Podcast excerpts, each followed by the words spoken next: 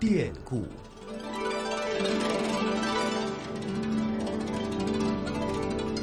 听众朋友，大家好，很高兴又能够在故宫九十的当中和大家见面，我是华夏之声的主持人宋雪。那最近呢，故宫可以说是特别的火，因为庆祝建院九十周年，特展《石渠宝笈》正在展出，而时隔十年，名画《清明上河图》的真迹也是再次全本展出。那为了看看皇帝压箱底儿的这些宝贝啊，故宫最近呢更是上演了叫做。故宫跑什么意思呢？就是大家呢在故宫博物院一开门的时候呀，为了能够尽快的排队看到这些宝贝，所以都是争枪的跑步前进。那么另外呢，在等候的大军当中啊，有不少人呢都是随身带了小椅子或者是 U 型枕，还有游客的手中呢更是提着满满的一大袋子的食品啊，做好了要长时间排队的准备。那当然了，随后呢，故宫也是采取了一定的措施。师保障游客能够平等安全的来进行参观。那为什么这个石渠特展会这么的火爆？它都有哪些看点呢？那今天故宫九十的节目里呢，就要有请故宫博物院的院长单霁翔来好好的给大家介绍一下。那我先给大家简单的说一说呀，这个石渠宝笈到底是什么？石渠宝笈呢是。清代乾隆和嘉庆年间宫廷编纂的大型著录文献，出编成书于乾隆十年，一共有四十四卷，著录了清廷内府所藏的历代书画作品，分为了书画卷。轴册九类，作为我国书画著录史上集大成者，可以说是一部旷古巨作了。那么在这当中呢，也是著录的作品汇集了清皇室收藏最鼎盛时期的所有的作品，而负责编撰的人员呢，都是当时的书画大家或者是权威的书画研究专家。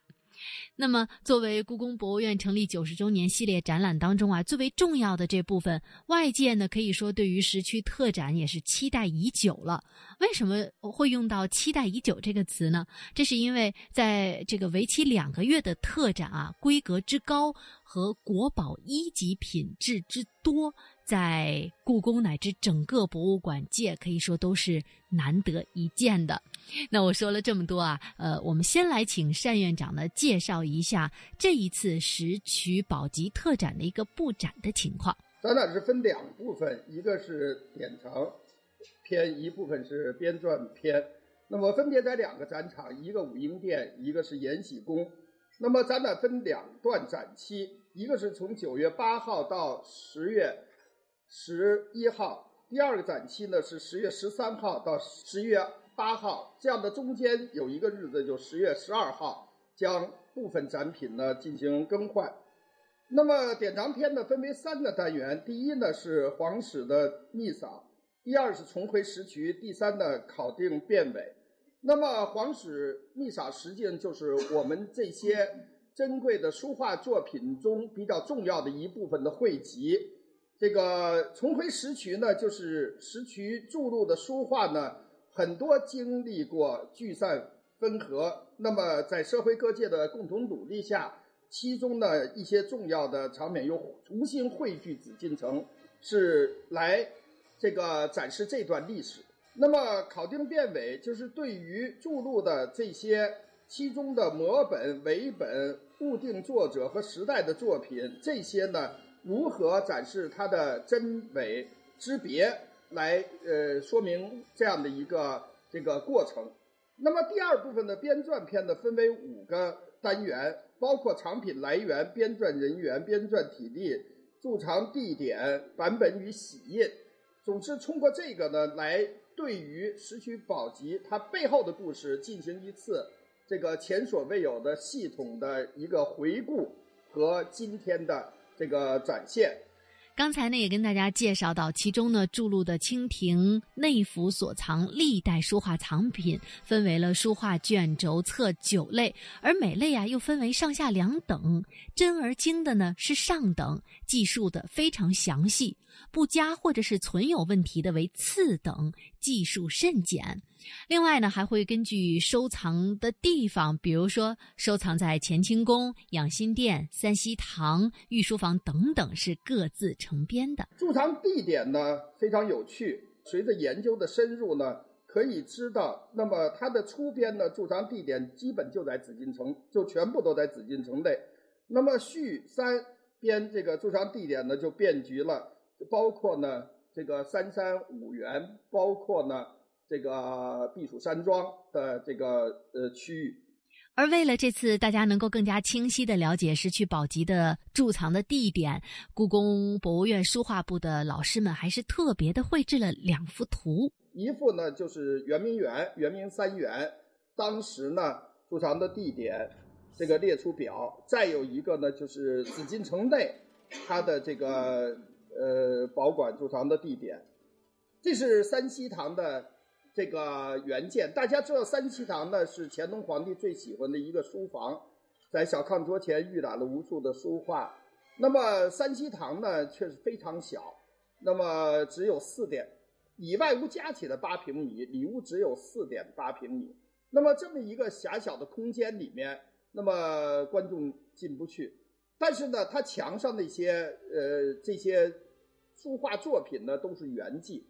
但是我们一直很纠结，在我们很多原状陈列的殿堂里面，这个室内都有已经挂了上百年的这个至少几十年的这样的书画作品。那么，故宫其他的在库房里面的这些书画作品有严苛的规定，就是只在春秋季才能展出，每次展出不得超过两个月，每次展出以后，这件作品就要回去静养三年以上。但是这些悬挂在原状陈列里面的书画呢，常年的在阳光啊，在观众的这些这个呃这些观赏的过程中呢，其实呢，这个它的损伤是很大的。所以我们现在正在研究如何呢，把原状陈列的一些重要的书画作品，通过科学的修复和这个理想的复制，使它能够更换下来。比如三希堂这个独一无二，我们就把它今天呢作为藏品保管了，这个给它精心的复制，跟原物一样挂在那儿了。正如单院长所说，因为呢有非常严苛的要求，在这一次展出之后啊，本次展出的国宝又将会入库冬眠了。而这个休息期呢，至少是三年的时间，也就是说，三年内呢，这些书画都不会再露面了。那么此次展出了有两百八十三件古代的书画，那在这当中呢，不仅仅包括了宋代张择端大家非常熟悉的《清明上河图》的真迹，另外还包括东晋顾恺之的《列女图》，还有东晋王洵的《博远帖》等等，可以说是一批国宝都将会悉数登场。那么这次展品呢，比如呢《博远帖》，应该说是迄今为止晋人墨迹中的唯一属有这个。呃，这个款呃名款的真迹，山西里面只有它是最确定无疑的。那么，比如《游春图》，那么标志着我国古典山水画趋于成熟。《兰亭序帖》是目前现存最为精美的《兰亭序》的摹本。自书诗卷，这个也是这个一个长篇的巨作。总之呢，这些包括《清明上河图》，这次呢能够。整体的展开也是呢一件盛事。那么这次呢，还有一些呢，这个非常难得一见，比如黄庭坚注注上作贴卷，应该说是黄庭坚代表作，是非常漂亮的一件作品，这个也是非常难得一见的。其实我跟大家说，作为故宫博物院院长，像这样的藏品，我一生也可能只能见一次。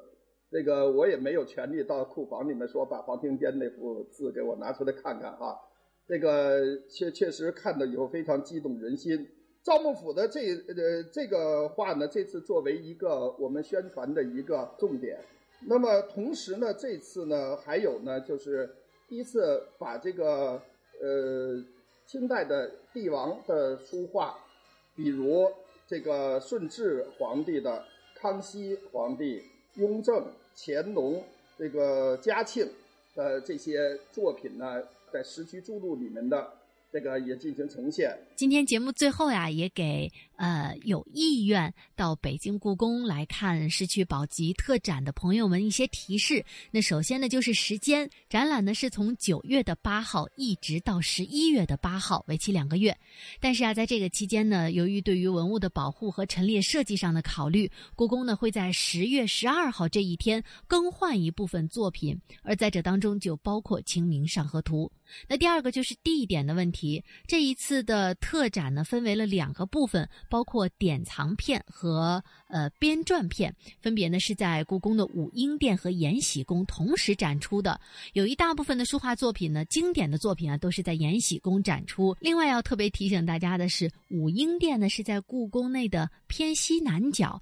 而延禧宫呢则是在偏东北角。所以说，这两个殿之间的距离呢，还是有一点远。的，那第三个呢，就是本次的这个特展并不单独售票，大家呢凭借故宫的门票就可以免费的参观，但。